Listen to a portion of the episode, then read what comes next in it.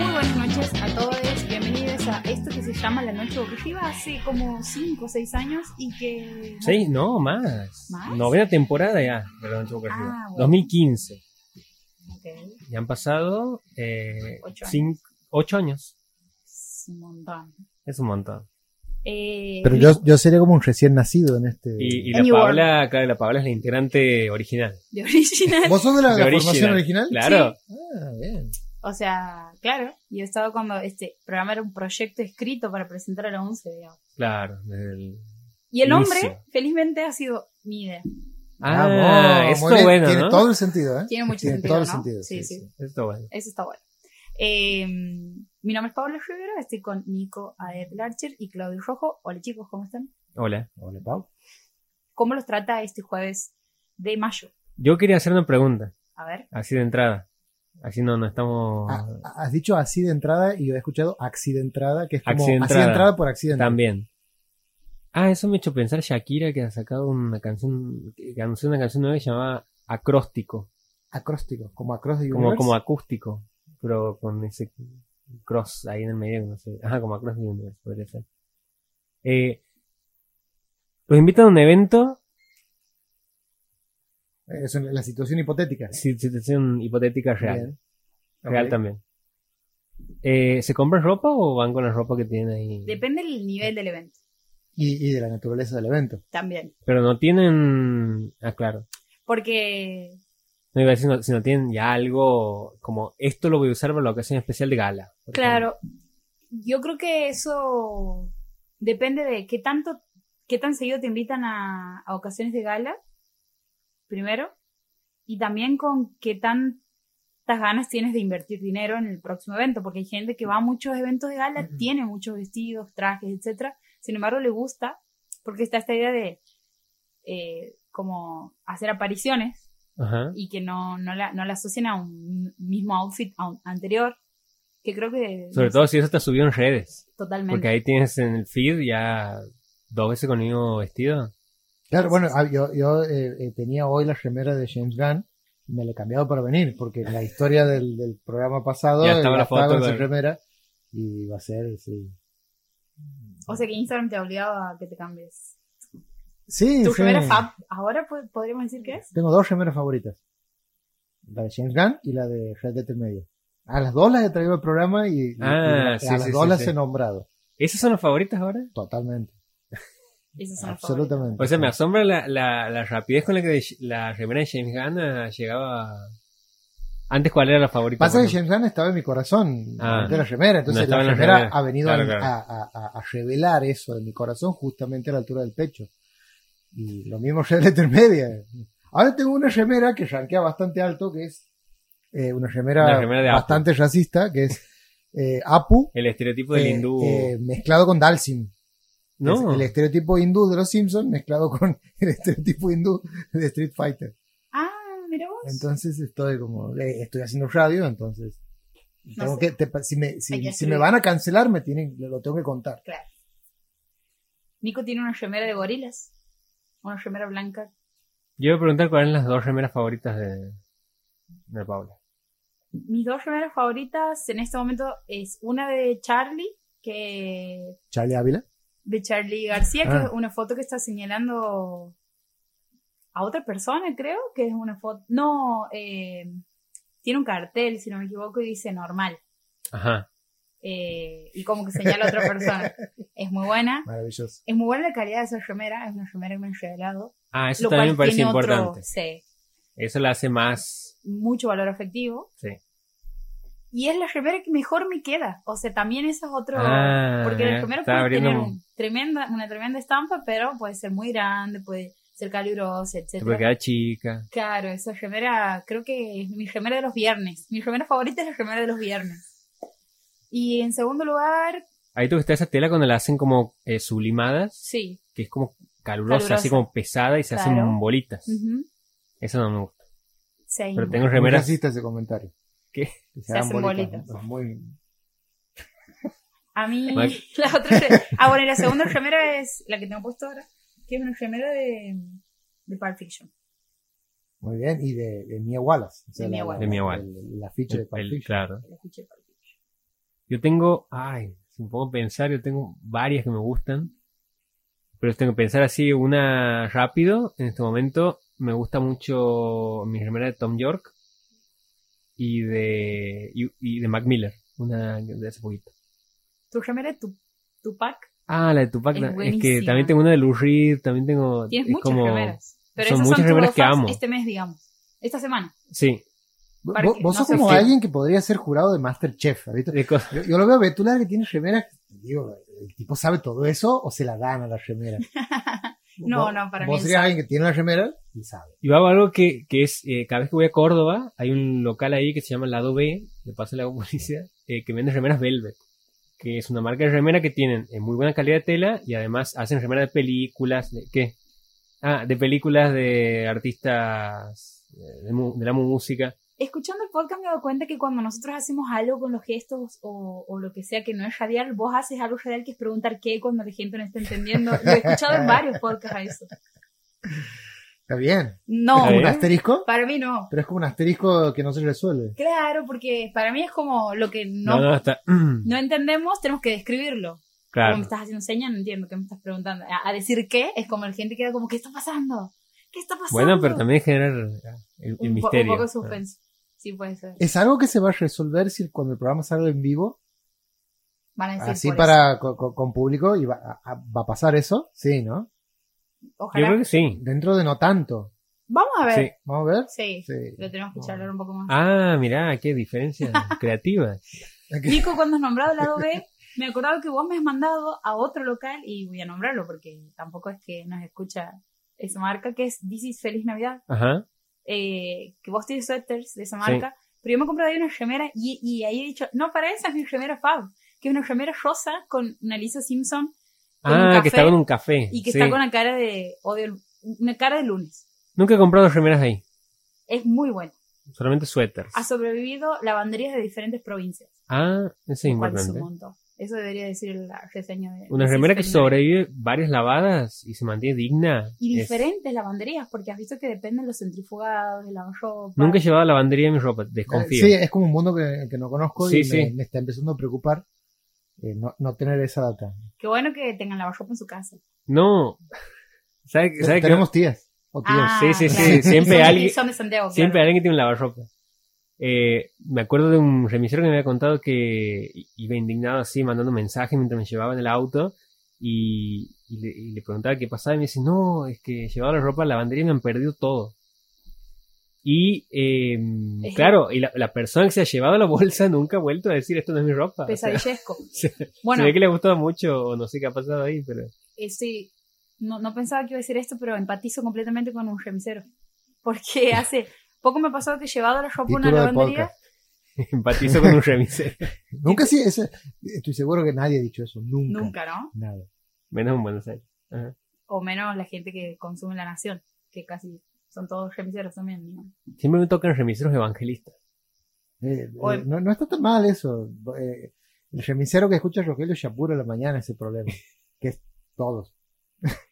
No, bueno, iba a decir que me pasó eso, pero peor, no me han devuelto las remeras. O ¿No te sea, no, me, no, no me no, me- no es que me han perdido las remeras, me han perdido la, me han devuelto toda la ropa que había llevado, excepto por toda la ropa interior.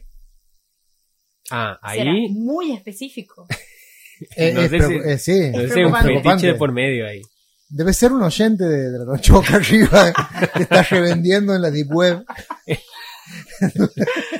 Pero Co- Cotizaban. eso tiene un final feliz porque obviamente que después de que me, el, el- el dueño de la lavandería me dice, no, está bueno chica a la mañana, no sé qué ha pasado, etcétera. Después que pasa eso, a mí, yo digo, bueno, listo, no voy más a esa lavandería, como corresponde. Pero había dejado un, me, me quedaba un vínculo con la lavandería porque me, me quedaba todavía un acolchado. Creo que Nico cree que no se escucha, pero sí se escucha lo que se habla. eh, Está hablando con la gente de la lavandería. está hablando con Sí. está reclamando. Sí. No, bueno, ha sido un final feliz porque iba a buscar el acolchado y cuando voy a retirar el acolchado después de semanas de mucho, de mucho enojo y de haber ya llevado mi ropa a otra lavandería, cuando llegó el chabón me dice, ¿a que no sabes qué? La ropa que, que, que se nos ha confundido se la hemos dado a otra persona. Y esa persona las ha devuelto, digamos. Todo. Todos los pares de media, todos los corpiños, todas las bombachas, lo cual me parece un acto de una persona anónima muy generoso, digamos. No sé si anónima, pero este debe haber sido problemático que alguien vaya a retirar. No, no, debe haber sido jodido esto de que vas, eh, ah, retiro el. eh, Y te aparece un calzón que no es tuyo. montón de ropa interior femenina que no es tuya ni de tu pareja. Uh, puede haber sido muy No. problemático. Claro, Es- me está abriendo ahí una línea que no, no había pensado. Hay que, hay que indagar ahí. Hay que que, ver indagar. qué ha pasado. Aquí me acaban de decir que nunca hay que llevar ropa interior a la, a la lavandería. Ay, Bien. Nunca se lleva. Mira. Claudio, gracias. No, dice que le han roto toda la... Sí, sí, sí. Es que no tienen un trato especial ¿Pero con por qué nada. con ropa interior? que por- Especialmente ahí, digamos. No, no, me... Como especialmente en esa lavandería, dices vos. No, digo, No, no, no. especialmente con la ropa interior. ¿Qué pasa con la Es- es como- confección de esa está ropa? ensa- sería? en- hay un ensañamiento. como- Ah, no, no, lo, por lo que se rompe es porque es ropa más delicada. Ah. Y si no tiene un trato adecuado, digamos, como que... ¿Pero por qué es más delicada la ropa interior? Depende, A mí me preocuparía más cómo tratan una remera de, de porque- que cómo me tratan Claro, yo me imagino, ¿has visto boxer. esa remera que te compra que tiene que, para lavarla que tiene que los dar vuelta? Claro, que tiene una estampa de pero los vinilo. son de algodón.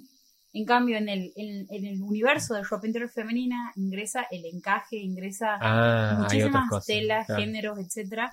Y los corpiños tienen algo que es que al tener broches, a veces se enganchan con otras cosas y es un rebardo. Por eso viene como una cápsula de plástico que se le deben haber visto, que es para meter en las ropas, digamos. Justamente para que eso no pase. En fin, es mi ex lavandería.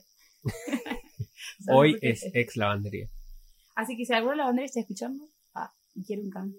Pero, y, y uno puede personalizar su, su ropa interior, supongo que sí, entonces es más, es más, es más. O, o más difícil la confusión, o, o, o, o quizá más mercadeable. Pero bueno hacer una, una bombacha que diga, sé que estás viendo esto. Y Para vos, la lavandería, sí. sí. Sí, Y voy por ti. voy por ti. No, imagino que si te pierden algo, eh, no sé si se acepta re- un resarcimiento económico. No, Es como, o sea, me has perdido mi remera más hermosa que tenía, ¿qué hago? No, no me importa que me con la des... ropa interior incluso pasa algo que me ha pasado en ese momento que ha sido como una nueva, una nueva sensación que no conocía, que es, no sé dónde está mi ropa interior. Me está eh, tirando un montón de títulos. Y eso habilita un Se me mundo, el si uno, si uno tiene mucha imaginación, habilita una infinidad de posibilidades de qué puede haber pasado. ¿Por qué justo todo lo que era ropa interior no está? Al mismo tiempo, si hay un lavandero o lavandera escuchando, puede decir, eso quiere decir que la lavandería lavaba toda la ropa interior aparte, lo cual es bueno. Permíteme dudar. Para mí, ¿Es bueno para la ropa interior? Es ¿O, bueno es, para o es bueno para la, la otra ropa que para no, las dos cosas. no está en contacto con la Las genitalia? dos cosas. Es bueno para la ropa interior y es bueno para la remera. Mi único contacto con una lavandería ha sido por el sketch de Mr. Bean. ¿Hay un sketch? Hay un sketch de Mr. Bean no. donde él lleva a lavar su ropa y... Nico, pero cuando te quedas confunde. 25 días en Córdoba, ¿dónde lavas la ropa? O No, yo llevo de acuerdo a la cantidad de días que voy. No se cambia. No se cambia. Nadie. Llevo ropa de acuerdo a la cantidad de días que voy. ¿Qué te- Es- te- Eso es real, digamos. Sí, Está creo. bien. Sí. A ver, voy- a hacer una. va- Vamos a la pregunta íntima. A ver, para. Situación crítica. La única situación crítica que he tenido ha sido cuando hemos quedado atrapados en un departamento en Córdoba porque teníamos COVID y hemos tenido que quedarnos 14 días más. Se convirtieron en unos cochinos tremendos. Y hemos, hacíamos No, lo que podíamos, digamos. la- Lavábamos cosas como... Claro, lavas en la. En lo la friegas ducha. ahí en la, en la- abajo del caño de la, de la ducha y todo. Y, y lo pones a colgar. con pregunta, sí. la pregunta. No sé si es la misma que Creo que vos, sí. pero. Da vuelta el boxer, ¿Cuánto ¿verdad? te, cuánto te dura un box? Sí, sí. Así, de uso. Diga, bueno, ¿cuál es tu boxer hoy? Este es otro título. ¿Cuánto te dura un boxer? Sí, un perro, te imaginas, se le muere a los 15 años. Y todos piensan que es el mismo calzoncillo. Este, ¿Cuánto? ¿Cuánto? Pero pones el lunes. ¿Cuándo va el...? Eh, siempre trato que sea Sinceridad. por, un- uno por día. Uno por día. Sí. Siempre. Eh, ca- capaz que con las otras ropas no. Una remera si, si he llegado a usarla más de un día. Salvo el día de calor, por ejemplo. Claro, menos que la orines. Claro. vas a orinar. No, no, no, sí, la- es como... Por lo general no ensucio mucho la ropa, digamos. Salvo los días de calor. Eh, o sea, te cambias el boxer cada vez que te bañas. Sí. Me parece. Te- ¿Te, te bañas todos los No días? sé cuál es el problema. Sí, todos los días. Cada, cada vez que salgo de casa, sí lo he dicho alguna vez. Cada vez que salgo de casa me baño. O sea, tengo un problema, no sé si- Pero para si en, te en bañas días de verano me llegaba a bañar cuatro Eso veces es por la día. gente que tiene auto. Totalmente. Bañarse todos los días. es la gente que tiene auto. Y si tienes, y si te bañas más de una vez en el día, te cambias el boxer. Sí. Sí, Lo has pensado. O sea que si te has puesto el mismo boxer sí, alguna vez. alguna vez. ¿Vos? ¿Yo qué? Yo no tengo auto. ¿Tienes No boxer? tengo boxer. No, no tengo boxer. No tengo una... Seinfeld explica esto o, o- o tiene, tiene como un capítulo para cada segmento de lo que estamos diciendo. sí, ¿no? sí, hay, sí. hay un capítulo para alguien que no, no usa boxer, capítulo para alguien que se le desintegra la ropa interior de lo vieja que es. Ay, pero hay un montón de preguntas que aparecen a partir de eso. De Obvio, cada pero cuánto. para, quiero saber cada, cada cuánto te cambias el boxer. Por día, Es un buen título. por día, por Ah. día. Si me baño dos veces al día, no, uso el mismo. Pero por día me cambio. Tienen días de la semana. ¿Qué, qué más voy a, te imaginas? ¿Qué más voy a decir? Tengo que- voy a decir eso. Estoy pensando en algo, claro, Sí. para que no quedemos tan como políticamente correctos. eh, a mí, en mi caso, por ejemplo, igual es distinto. Es distinto. Porque el boxer es como un short. Claro. En cambio, la bombacha o la tanga, no. O sea, eh, no, no cubre tantas partes del cuerpo. Entonces, para mí el boxer en verano es muy caluroso. Y transpiras muchísimo más que usando una bombacha. Pienso, porque es más tela cubri- cubriendo tu piel, digamos. Tienes el boxer y tienes el short. Que Eso suena muy poético. Es más tela cubriendo tu piel. En medio de cosas muy poco poéticas. Pero bueno, yo co- coincido con ustedes en que cada vez que me baño cambio, me cambio el ropa interior. No así el corpiño. Porque el corpiño es más caro. Es además una zona que no, para mí no se ensucia tanto, Ajá. excepto en verano, que ahí en verano es como no existe el corpiño, en mi caso. Pero si es invierno sí, y ahí no, cada vez que me baño no me cambio el Se corpiño. reduce el gasto anual de Sí, corpiños en verano. Claro. En verano ni uso. En invierno uso, pero no, no me, no cada vez que me baño. No, no, porque incluso sería, no, no podría. No podría. Ni aunque fuese Kim Kardashian. ¿Los hombres deberían usar corpiño? Pablo Rivero. Sí, Sí. Sí, sí, sí. Totalmente. A favor. ¿Por qué? Porque si hay censura. Desarrolle, diría. Porque si hay Juan. censura de, de las, de las tetas, más específicamente los pezones en redes, ¿por qué no la censura, digamos, hacia los hombres que son tan o más tetones que algunas mujeres? Sí, claro. Pero en todo caso al revés. Para mí no, porque no estaría sucediendo. No, De porque que no nadie use corpiño, Que porque, nadie use corpiño. claro. Pero esa charla la hemos tenido en el 2000, no sé. Ya, ya, vieja. Claro, Simón de Beauvoir te diría, en mi época, Flaco. flaco, pará, eso no va a pasar. cambiate el boxer. Entonces, como no estaría sucediendo la no censura de nuestros pezones, free the nipple, yo diría, no. A lo contrario, free the nipple. Shade the nipple. Shade the nipple. Pixel de tipo. Encarcelé. No de nuevo. Hemos pasado por Casi, esa- casi. Está volando la silla, ¿verdad? Casi Sí, me sí. vuelvo a caer. Casi sí. se vuelve a caer. La, la silla. Ahora, la pregunta es, ¿quién Tramposo. creen que debe ser? Ah, se ponía cada vez más turbio. No, ¿Quién no. que- ¿En Santiago del Estero? ¿O la gente de cultura nomás?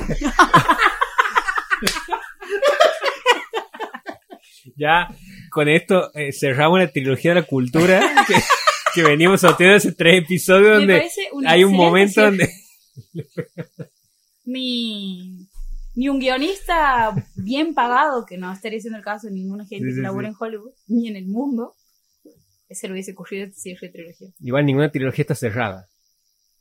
Eh, hay- ninguna trilogía ha tenido como corpiños y oficinas de cultura como un eje final de desenlace. Ni, ni Guardianes de la Galaxia. Ni Guardianes de la Galaxia, que puede ver He podido ver. la 3 finalmente, así que este puede ser el pia que en el siguiente bloque volvamos hablando de eso, si les parece. ¿De buena? Solo con cosas muy... Que ahora para mí, advertencia, ya podemos admitir, spoilers. Para, yo quiero decir Sí. algo. Sí, A mí me gusta haber podido ir al cine en dos veces en menos de una semana con... Amix. En, en dos funciones distintas con los dos. Ay, sí, es verdad. Dos películas distintas. Es verdad, es de las verdad. que vamos a hablar. ¿Te estás por morir? Deberías hacer una muestra de arte sobre tu obra. Escuchemos la primera canción de la noche. Sí, vamos a... Como estamos con un problema ahí con YouTube. algunas carpetas, vamos a escuchar cosas que ya están ahí. Buenísimo. Continuamos en la noche boca arriba y habíamos dicho que este bloque está lleno de spoilers porque vamos a hablar de algo que se empezó a hablar en el episodio anterior, que es la tercera, el volumen 3 de Guardianes de la Galaxia, que se ha estrenado la semana pasada. Y los Y chicos... que han- ahora vos has podido ver. Exactamente, los chicos con muchísimo amor no han contado nada de la historia, se han hablado de, de lo que les pareció la peli, pero en ese caso ahora yo he podido ir al cine. Así que, bienvenidos a el comentario sobre Guardianes de la Galaxia Vol 3 con spoilers. Estás escuchando esto, no has visto la película, es tu momento de acelerar el episodio, no abandonarlo, Sí. porque después se viene. O se viene- vayan a ver la película. claro. Pongan pausa, ven la peli y vuelven.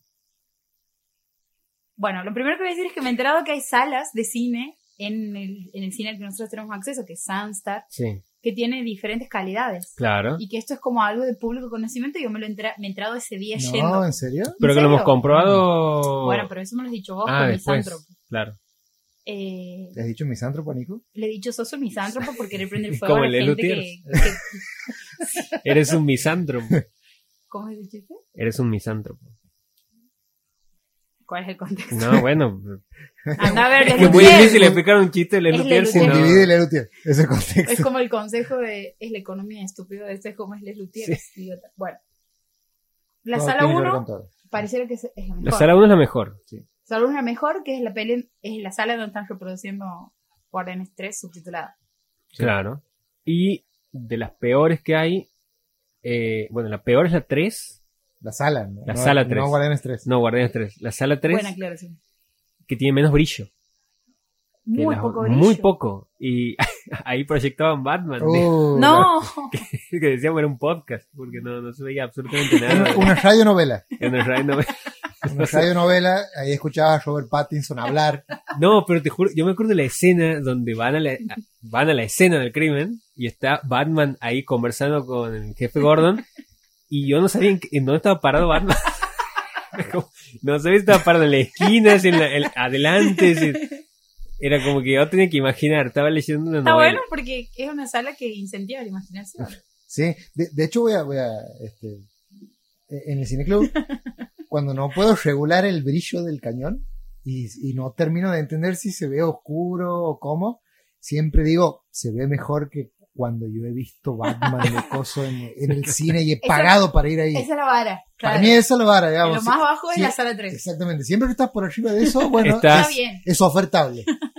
Es ofertable. Está el episodio de Game of Thrones donde Uh, hace- en el combate Imagina ver eso está en la sala Batman. 3. Después- sí, No, ver, nada. no, ver entre no. comillas, digamos. Claro, no, na- nada. No, no, no, eso es literal una radionovela.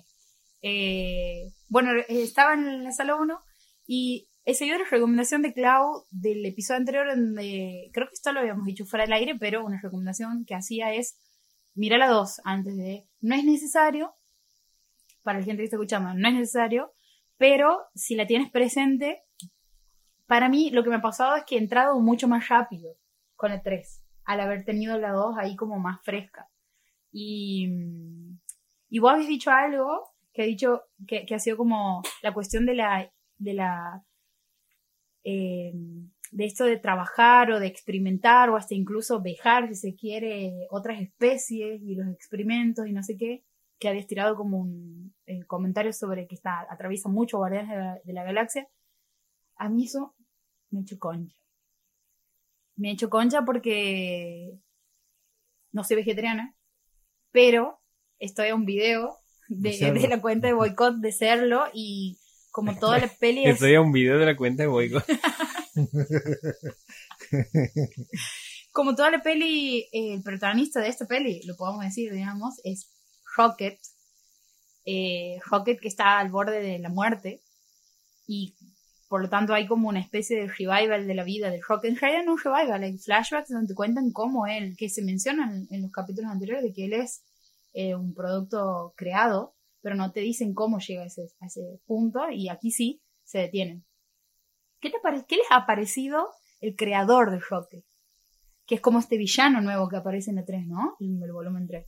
Yo, yo lo he nombrado erróneamente como el alto evolucionador, y es el alto evolucionario.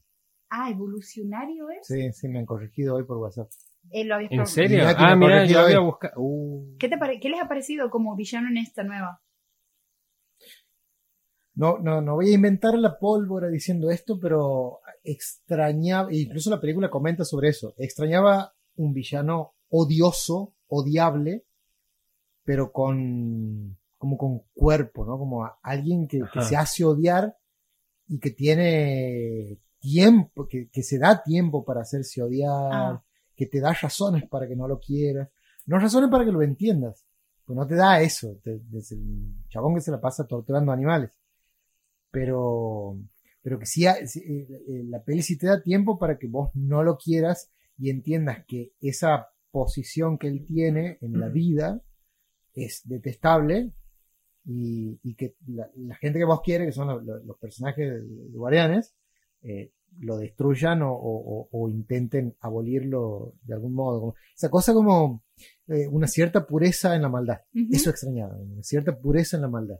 Que lo que no tiene Thanos, ¿no? Que Thanos tiene una idea, bueno, pero quiero... Pero además. eh, Y que yo- tiene ego también. la tiene ego pero, también. pero creo que sí hay algo que lo vincula con Thanos, que es que hay como un objetivo, no sé si le- no le voy a decir, pos- no sé, no sé encontrar otra palabra como positivo, como que quieren hacer algo bueno de una manera que no es la mejor. Él, digamos. cree que está en lo correcto. Eh, Claro, él cree que está en lo correcto, como una cosa medio maquiavélica ahí de, de, de querer eh, generar otro mundo a partir de, de especies creadas por él mismo que, que no tengan esa maldad que al final se termina generando. Eh, Como Thanos que quería eliminar la mitad del universo para evitar no sé, el Para que, de para que la otra mitad sobreviva bien Claro, y se destruya claro. bien. Y vos dices, pero para, estás exterminando gente. o sea, Yo encontraba una conexión con Ivo, el padre de, de, de, De Peter. de Peter, de Chris Pratt iba a decir, de Peter, eh, en esto de que puedo, tengo el poder de crear y destruir, como Thanos también, pero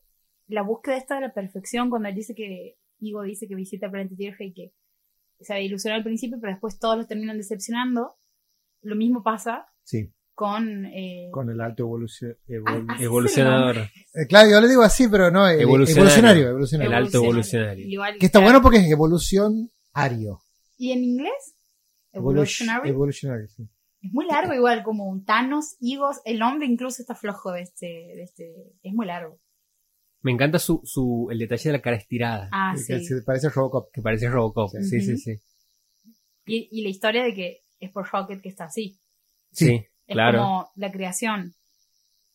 Bueno, hay algo que quería mencionar sobre eso, que lo, lo pensó viendo la peli, esto de que hay un factor dentro del el poder, de- dentro de la creación de nuevas vidas, en esto de creernos nada, eh, como con esa omnipotencia, claro, de creo una relacionada al mundo que atravesamos, una inteligencia artificial, algo perfecto que responde a mí, sin embargo, en estas pelis, o sea, como en, en- tanto en Ivo como en esta, en la 2 como en esta, lo que, lo que termina pasando es que hay algún factor que se termina escapando en esa creación, que es lo que pasa con Rocket, que es lo que pasa incluso con la gente de la Contraterra, que es este planeta, digamos, donde van a vivir todas las, las creaciones que tienen como su naturaleza, son por naturaleza pacíficos, que hay algo que no se controla y que él no puede saber qué es hasta que Rocket dice, en realidad lo que pasa es esto.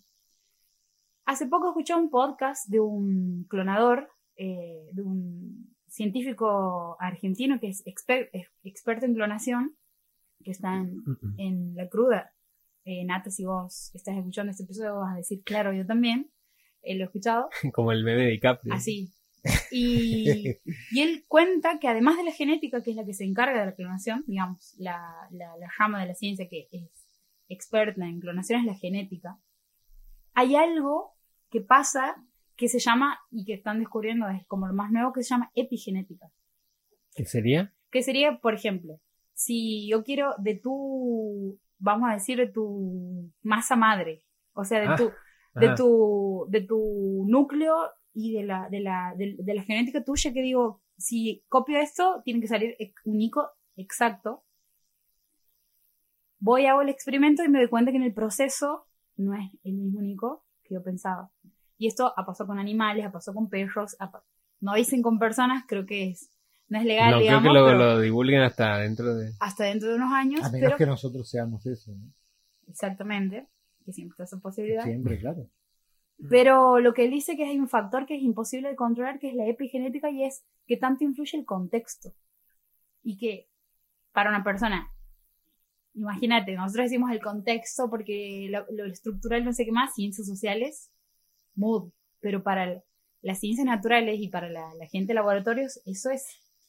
Para, para, para, vos me estás diciendo que si pongo exactamente todo con las mismas medidas, algo Azúcar, cambia. flores y muchos colores. Claro, no, no entra.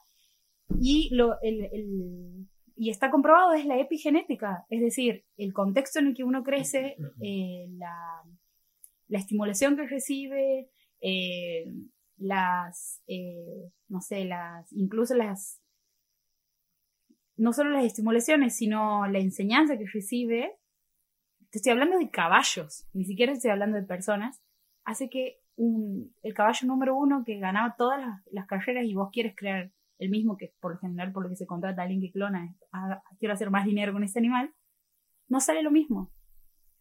Y yo escuchaba eso y decía, esto Ah, es maravilloso. Hace poquito había salido la noticia de que iban a empezar a, a ofrecer un servicio de clonación de mascotas. Eso se hace, Si se moría tu mascota, eso ya se hace. Solo que la eh, gente que clona no lo cuenta.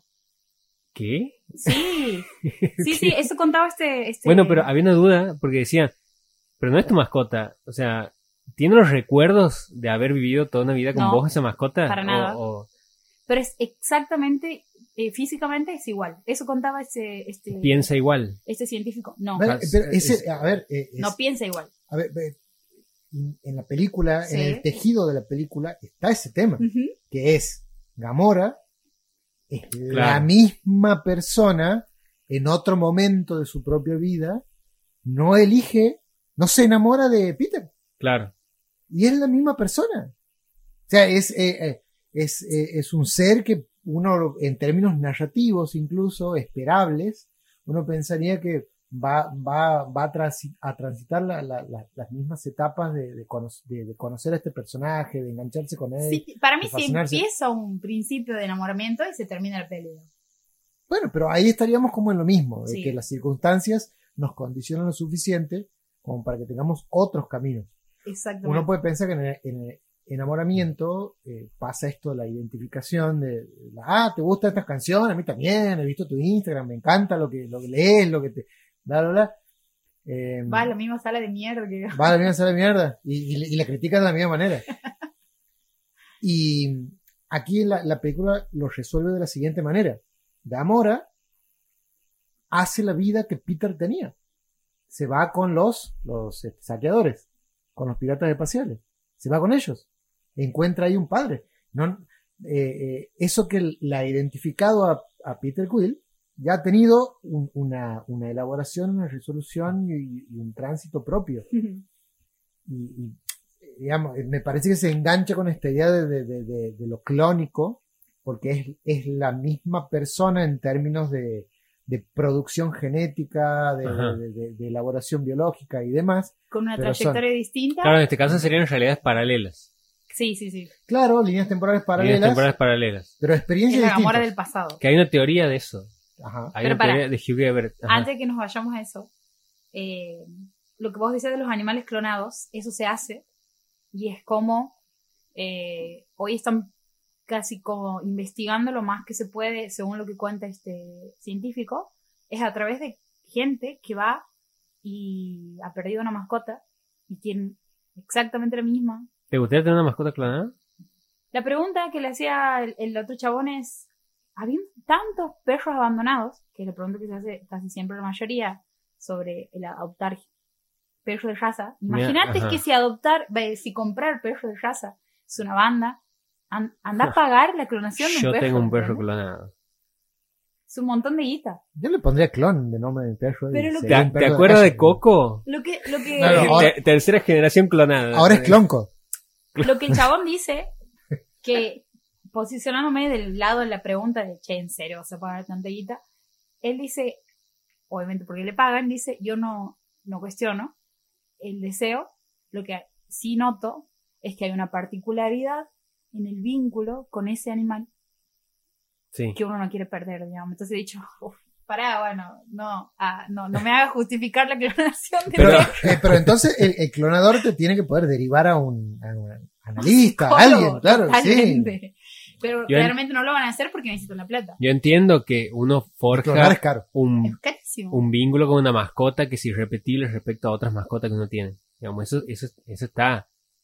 Pero Creer que clonando va a ser lo mismo. es- Claro, eso- tampoco eso sí es- requiere análisis totalmente, pero bueno. Hay gente Eh. con guita, sabemos que no, no, no tienen... Es lo que nos ha pasado con el dinosaurio Bernardo y el oso Arturo, ¿no? Como pasar del dinosaurio en Videomatch, pasar del dinosaurio Bernardo al oso Arturo, no, no. eh, ha, ha implicado en la, la elaboración de un duelo, pero nos ha hecho mejores personas. ¿Te imaginas si ponían a otro dinosaurio Bernardo? Hubiese sido un problema. Eso nos ha hecho Nadie, nadie entender... se acuerda quién es el Bernardo No, de nuestra distinguida audiencia. solo, A- solo algunos Arturo, sí, algunos sí. Margarito Terere. Margarito Tereré. Yo creo, yo creo que Darío se acuerda. Yo, el único fan de Margarito Terere que conozco es Ernesto Pico. Ernesto Pico. Él es fan de Margarito Aquí me... me- ¿Sabemos qué es Ernesto Pico o La es el nata... clon de No, Pico? escuchen esto. Sí. Me acaba de escribir la nata Sí. y me dice, Milei clonó a su perro. Eh, no, yo no sé si eso está chequeado, No me pero importa, sería cualquier cosa que sea sobre Elijo creer. Elijo creer. ¿Qué vas a decir sobre este, la teoría? Ah, no, no me acuerdo. Hay eh, un físico. No, es que después que quería decir otra cosa. Hay un físico que se llama Hugh Everett que decía que cuando uno realiza una acción, eh, eso genera, El efecto mariposa. genera varios universos paralelos. Yo lo ¿Dónde entiendo mucho mejor con, con Aston Kutcher. Con Ah, este bueno. sí. Todo es mucho más fácil cuando Aston Kutcher te lo No, y, explica. y quería decir respecto, Seguramente. re- respecto a los vínculos de, con, con las mascotas, a mí me ha pasado en el 2020 que, ¿ah? que muere mi gata de, que había estado conmigo durante muchos años, eh, con la que había formado, como- nunca con ningún animal he formado un vínculo como con ella. ¿Cuántos años? Y ella, ella ha llegado grande, siete años tenía cuando llegaba a casa y hemos estado ocho años juntos. Una banda. Un montón. Sí. sí. Ojalá mi gato viviera tanto. Eh, claro, ella no, no puede estar sin mí y cuando yo me he mudado yo, yo me he sentido responsable de que ella haya estado muy mal en sus últimos días porque me extrañaba mucho, digamos. Pero tampoco la podía mudar conmigo porque ella no se adaptaba. Y, mm, y ha pasado algo de que cuando muerto yo he dicho nunca más voy a tener un gato porque no, no, no quiero pasar de nuevo por este dolor. Y, y cuando he entrado a Facebook un día he visto la foto de la Robin bebé con una gomita en el cuello Ya está. y digo, ella, o sea, es ella. Y me he ido en medio de la pandemia cuando ya habían cerrado todo a buscarla, que era una escuadra de casa con una caja, me paró la policía, me querían llevar detenido, todo, yo iba con la cajita. Y, y es como que he encontrado un, un amor ahí que e- es muy distinto al, vínculo que tenía con, con mi gata anterior, pero es como que es, es, es igual de hermoso, digamos, o sea, porque como que es, es otra cosa, porque yo a ella la he tenido desde chiquita ella ha sobrevivido y ha podido crecer porque yo la he podido cuidar, digamos, no, pero bueno, Nico, para vos no nos pero había mi- advertido que teníamos que traer pañuelitos a, este, mi- a este programa. y a la- Menos mal que tengo un boxer sucio. No, me voy a secar con eso. Gracias. dos días de boxer. Y, Claro, y ha sido algo nuevo y y claro, y eso también me parece como hermoso. O sea, obvio que extraño mi vínculo con, con la Sofía, pero con, con mi gata, pero eh, como que he encontrado un amor de otra forma también ahí. eh, y me parece hermoso, digamos, poder darte esa oportunidad también. Absolutamente. De eso se trata. La, la cuestión esta de la epigenética es como, bueno, listo, eh, Freud escribió el malestar en la cultura y, ha dicho, no hay forma que nos libremos de los elementos que este, invitan a la transgresión y que, y, que constituyen prohibiciones que no- nos van regulando. No, no, no, hay, no hay manera de, de- transitar dos veces la misma vida. Eh, no hablemos de, de planes, hablemos de, la experiencia de cu- cualquier sujeto pasando por el, por el mismo dilema. Es la ciencia en el sentido más eh, duro de la ciencia, específicamente dura, digamos, Claro. llegando a un conocimiento Exacto. que en realidad eh, del otro lado ya lo estaban planteando hace bastante. Digo del otro lado ahora porque hace no tanto Freud no estaba del otro lado, digamos, el inicio de la psicología tiene ahí como una cosa bastante biologicista. Sí, Él viene era de, ahí, médico. viene de ahí, Claro, viene de ahí, viene de ahí. Pero eh, hace poco, eh, y, vo- y voy a cometer esto que seguramente nos va a traer problemas en el futuro, que es, voy a volver a hablar de la... in- problemas Sí, voy a, voy a hablar de la inteligencia artificial de nuevo. Que es eh, cuando han empezado a salir versiones de, de temas nuevos de Charlie García, de temas del disco random, ¿no? Del, del último disco, cantados o interpretados por la- eh, un Charlie García en teclados y en voz de los años 80. ¿No? Y entonces uno puede Ah, escuchar Sí, sí, sí, sí. uno puede escuchar eso, o sea, esas canciones que uno dice, me gusta el tema, que sí, oh, pero tenía algo que no me gusta, y decía, sí, bueno, Charlie García capaz que ya no tiene sus propios dientes, entonces eh, uno escucha eso con, con sus recursos orgánicos de otro momento de su vida y se deslumbra. Entonces ahí uno entiende que el genio ha durado y lo que se deteriora es el cuerpo. Ahora, la pregunta es, ¿la inteligencia artificial va a resolver eso o eventualmente cada uno podrá comprar su clon de Charlie García para que le haga canciones? ¿no? Como- No, el chiste es ese, ¿no? Es un chiste, pero este, eh, tener un, un, un homúnculo, o sea, un, un- un ser que solamente se dedica a producir cosas que te den gratificación y placer y que te reconecten a vos con cosas propias, que eso sería clonar una mascota. Es una cagada en términos este, éticos que pensar que hay un ser que solo existe para gratificarte a vos. Es, un problema en la vida de la persona que lo hace, pero que eh, ojalá que ese perro eh, entienda que te puede morder y te muerda y, y, si- y se coma a tu hijo, digamos, que se cague. Cuando recién nace, digamos, que se cague.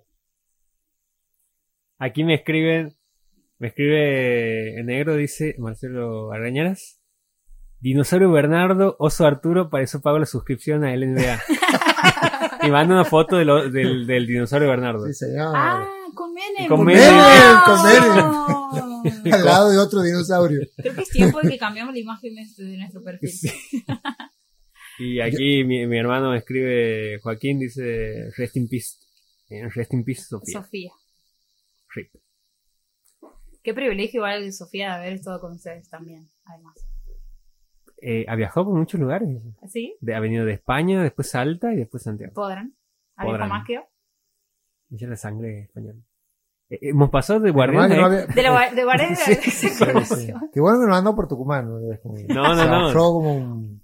Han, han- han rodeado la provincia. Bien, bien, bien. Un Me mal gusta, viaje. Un mal viaje.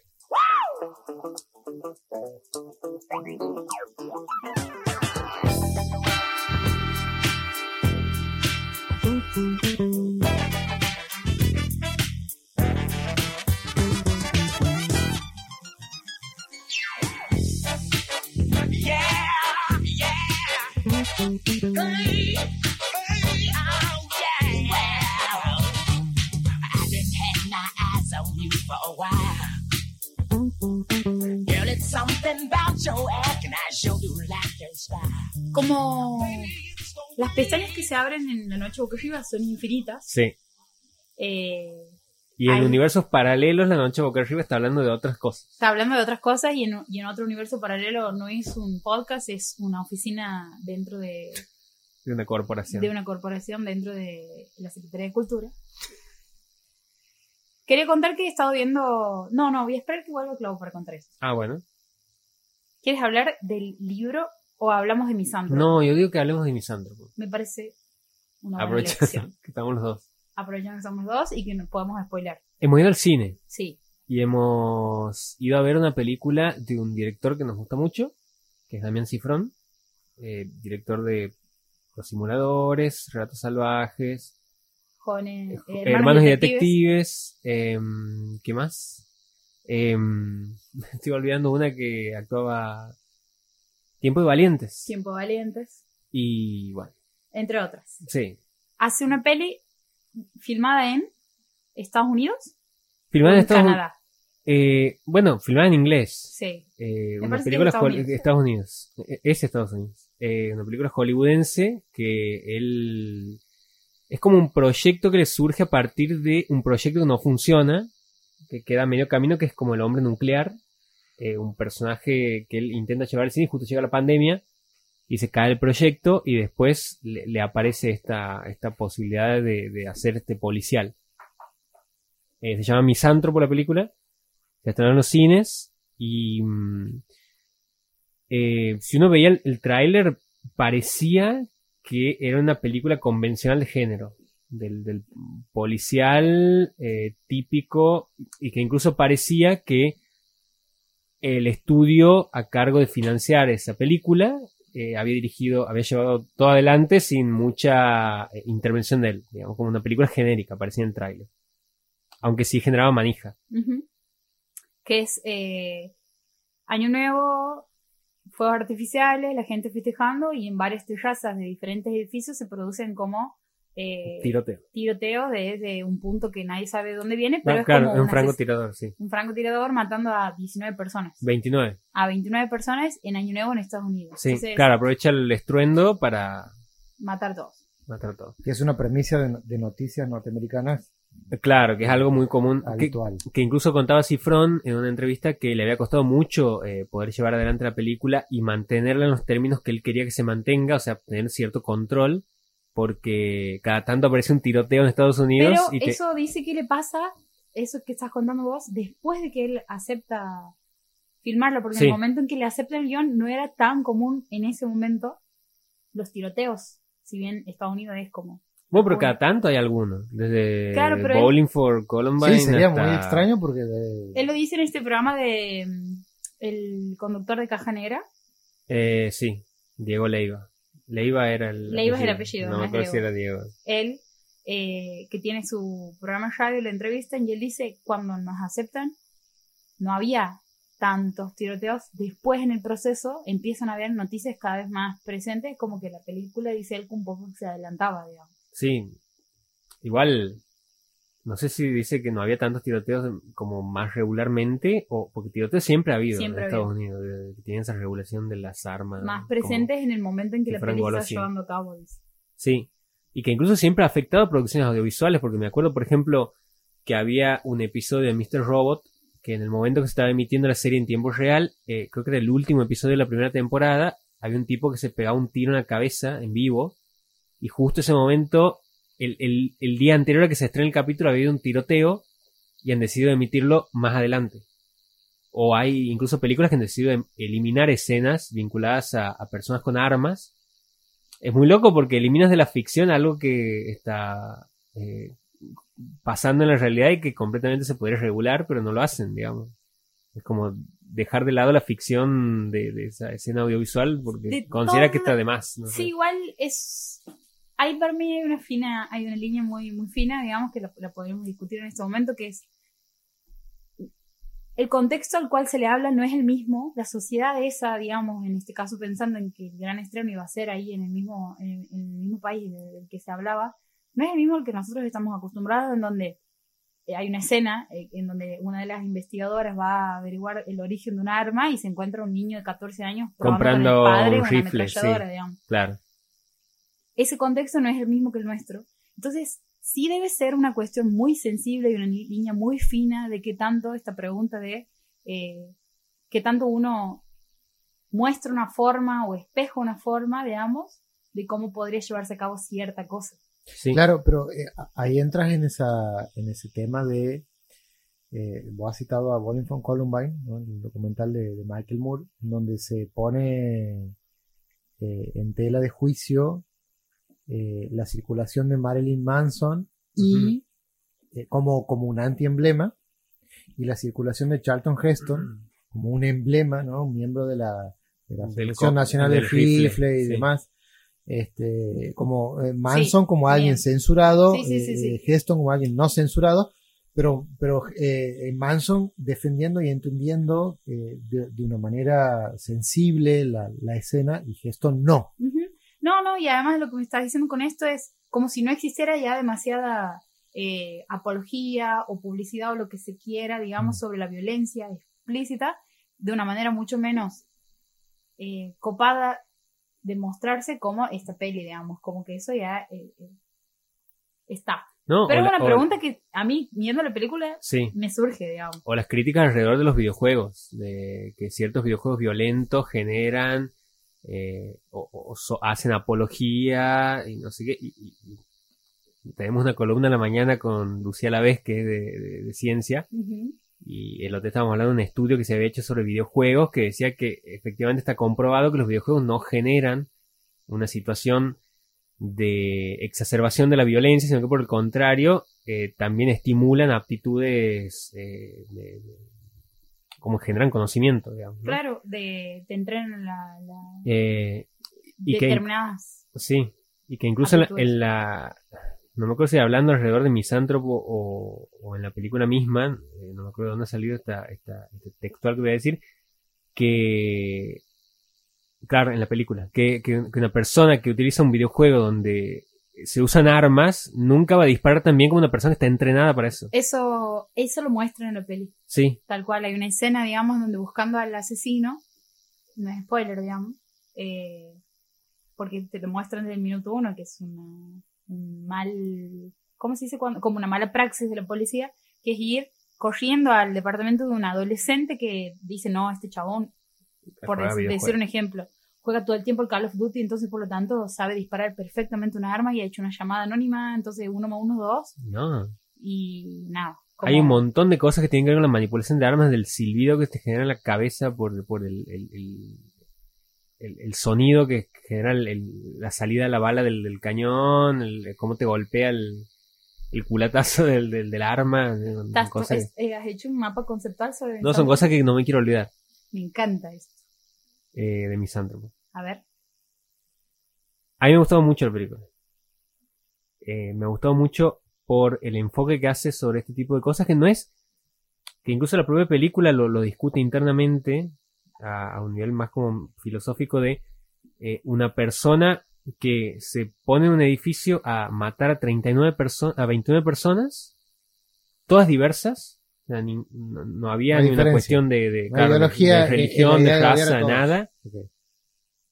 Eh, pero que su visión está contra el sistema y que considera que aún en esa diversidad hay, un patrón de conducta que está manipulado por el sistema.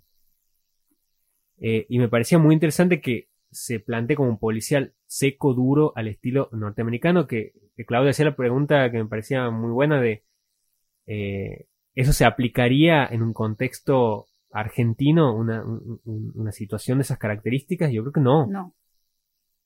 Justo por lo que decíamos de que la sociedad, de que hay que ponerse en la, en esto de cruzarse, primero ir, que al lado de la panadería hay un local de venta de armas, eso Sí. aquí no pasa. No. Y que de los 13 a 14 años sueñes con tener un arma porque te la pueden regalar literalmente a los 15 años, tampoco pasa. Sí, y además utilizar las herramientas de un género tan explotado en, en el cine norteamericano como es el, el policial para aplicar una crítica sobre ese sistema y que haya sido tan mal recibido en Estados Unidos por justamente por eso, por algo externo a la película. No es que la película no funcione, sino que ¿Cómo es está el tema hablando... de la, de la mala recepción de la película? En Estados Unidos todas las críticas son negativas, por por lo menos la mayoría, digamos.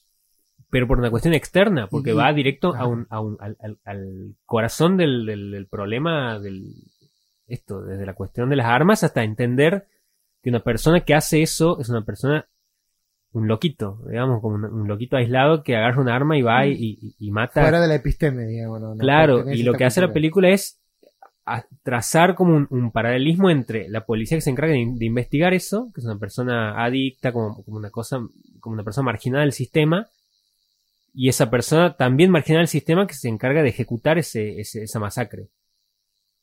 Eh, y, y me parece que es también la discusión eterna de cómo se combate el sistema, como desde adentro o, o yéndote a, yendo a inmolarte eh, Que contra... inmolarte en este caso. No, no sería inmolarte, asesinar a un sería asesinar a un montón de gente. Sí, sí, pero como Eh, dos maneras de encontrarle una solución a eso que vemos como un problema, Claro. que es el sistema en sí. Sí, A mí algo que no me, que no me, Yo cuando, cuando, cuando plantea el tema de la, de la polémica de, de Misántropo era porque A los dos no les ha parecido igual A de mí no me había parecido tan buena. A mí, en realidad, no me gustó tanto. Sí tiene cosas muy destacables y a lo mejor esperaba algo mucho más de Cifrón. Pero es como una vara muy alta, digamos, que tengo con él, porque a mí Relato Salvaje me ha encantado. eh, Hermanos y Detectives me ha encantado. Los simuladores también. Entonces, como que quiero, creo que le, le, le pedí un poco más, pero en la peli, o sea, lo que me pasó durante lo que ha durado la película es que en ningún momento he pestañado, digamos. No me ha dado tiempo, digamos, a que ni me aburra ni, ni nada por el estilo. Sí siento que el des, no sé si es el desenlace, pero como el momento más importante para mí se resuelve de una forma muy poco creíble. Ujú. Esa es mi opinión respecto a la peli. Todo lo anterior, y una de las cosas que quiere decir es cómo destaca esto de que se muestra desde adentro, porque la- en la peli vos, lo- vos la- a la peli la recorres a través de dos personajes. Uno es el de ella, que es la protagonista, que es, para mí justifica todo, digamos, una super actriz, está muy bien dirigida, y es la productora también del peli. Shailene Woodley. Ella también. Eh, que me, me encanta el nombre del personaje que es Eleonor Falco. O sea, me parecen esos nombres que quedan como en, en, en la historia del cine. re, de, además Puede de, ser un nombre de un personaje de novela incluso. Sí, sí, y de un re nombre de policial negro también. Sí. Y Ben Mendelssohn, que es el, que El- hace el jefe de policía. Y el, y el que la contrata es el jefe de, en ese momento, el FBI, que asu o sea, no asume, sino que se pone al hombro, digamos, toda la investigación y me- medio que la señala a ella y le dice, siendo una policía de, de, Como de, como de Baltimore, pueblo, ajá. De Baltimore, de que ciudad. no es menor, porque encima Baltimore es uno de los lugares más sí, violentos, sí. digamos, que es- eso se, se ve en The Wire. Si nos Claro, el escuchando, de Wire, sí. enero. Y mm, vemos la pelea a través de estos dos personajes y es, por un lado, ella siendo una NN dentro del sistema, digamos, como que está en el último escalafón de, de la jerarquía de la policía, y por otro lado, él estando en la cabeza del FBI, decide acercarse a ella y le dice, hay algo que vos estás viendo que nadie más ve, etcétera Y medio que son ellos contra el mundo porque, por un lado, a él no le sienta bien haber, con, haber tener, digamos, de, se- de se- ser secundado por una chabona que nadie le da ni dos mangos y encima tiene problemas de adicciones y un montón de otras cosas más.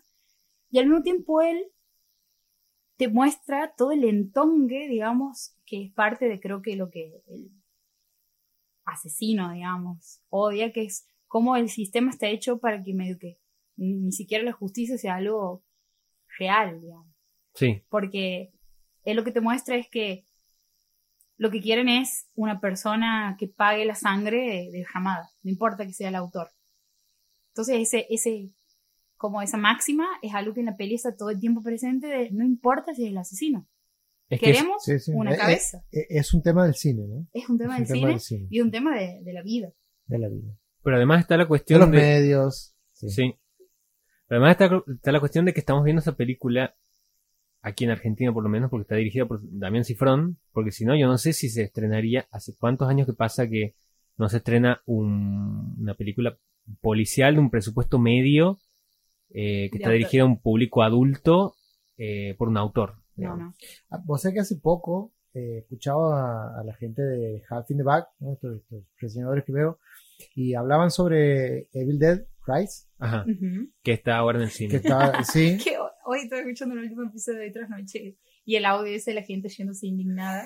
de, de la que le devuelvan la entrada. Ok. Que no sé si es real o no. No, no, pero- nadie sabe si es real o no. Eh, el- el- lo que decían ellos era que esta situación de crisis de la superproducción del- de la franquicia de superhéroes y de todo eso, hace un par de años ha vuelto a introducir de a poco la película de medio presupuesto que más o menos anda y que gana un poco de plata y que no gasta tanto como para que no se vuelva a hacer. Claro. Sí. Que ahí Pero, hay algo... pero eso a- estaba como muy dedicado a las A- a plataformas también últimamente. Sí, ahora estas son de cine. Claro.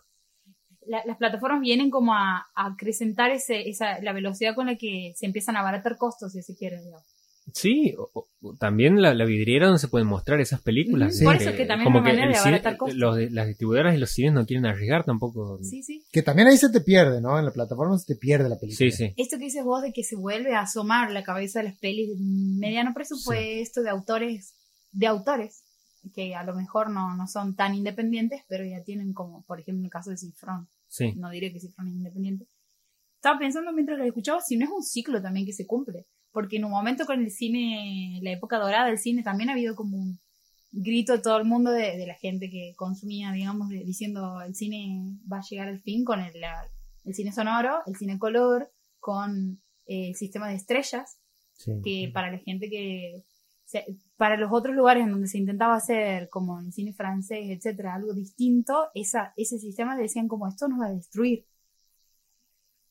no estamos en un ciclo no es este el- no es la muerte del hombre araña sino el comienzo de, El- eh, del de próximo, otro, de otro del tipo próximo de insecto. Estamos viendo nacer el próximo insecto. sí Eh, el paralelismo que he escuchado de muchos analistas de, de lo cinematográfico es el western ha pasado por lo mismo, ha pasado por el mismo apogeo, por la misma, el, el- el mismo ciclo crepuscular, ¿no? Con el spaghetti western y con Sam Peckinpah, digamos, con- exactamente con, El con estos claro el cineastas. Spaghetti Western tenía en su momento también de Shine Claro, pero era como un, un, eh, un- un western crepuscular, un Ujú. western que eh, crítico o de constructor de, de, de las formas del western clásico y eh, por fin de, de la decadencia absoluta y del surgimiento de otra cosa.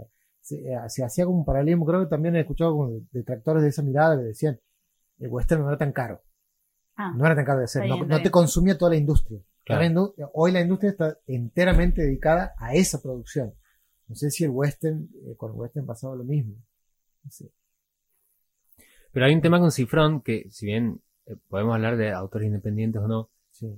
eh, que esta es su primera película de habla inglesa, Made in Hollywood. Made in Hollywood, y hay como una cosa con ciertos autores que hacen grandes películas independientes y después cuando tienen que pasar a la maquinaria de Hollywood, se los termina comiendo Sí. la, la industria. Eh, Fede Álvarez, por ejemplo, que es un director uruguayo que ha hecho No Respires. ojo Después ha hecho La chica en la telaraña, que es la continuación de eh, ese libro de Stieg Larsson, que es eh, Los hombres que no amaban a las mujeres. Sí, la, la No saga de qué parte, Millennium. creo que la, eh, claro, la, de la saga de Millennium Millennium. forma parte. Es un bodrio la película, pero eh, digo, como que es una persona que venía a hacer grandes eh, producciones cinematográficas, ha hecho No Respires, que era como dice, bueno, ahora que sigue después de esto, y termina siendo como ese, o Andy Muschietti, por ejemplo, que está, que ha hecho It, que, que le, ha ido bastante bien, pero ahora está con, con la duda de qué pasa con Flash. Bueno, pero Andy Muschietti antes de ir no era un, un autor, por lo menos aquí en Argentina, tan renombrado como Cifrón, digamos. Claro, digo, hay- distintas maneras de, Sí, sí. de- de- de transitar eso, y digo, yo siento que Cifrón al Oscar. eh. yo siento que Y Cifrón además, le ha ido bastante bien. Muy bien, y, con, con su primer eh, y- película y in- su en habla proyecto inglesa. actual, digamos, es la película Los Simuladores. Claro. Entonces, hay ahí como una desmentida, si se quiere, porque no es que está ahora, no ha aceptado un guion de Hollywood, sino que está siguiendo su propio proyecto, que es algo que él ha contado en esta entrevista que he visto, que es que él- los simuladores, él dice que lo ha acompañado durante toda su carrera y que incluso ve los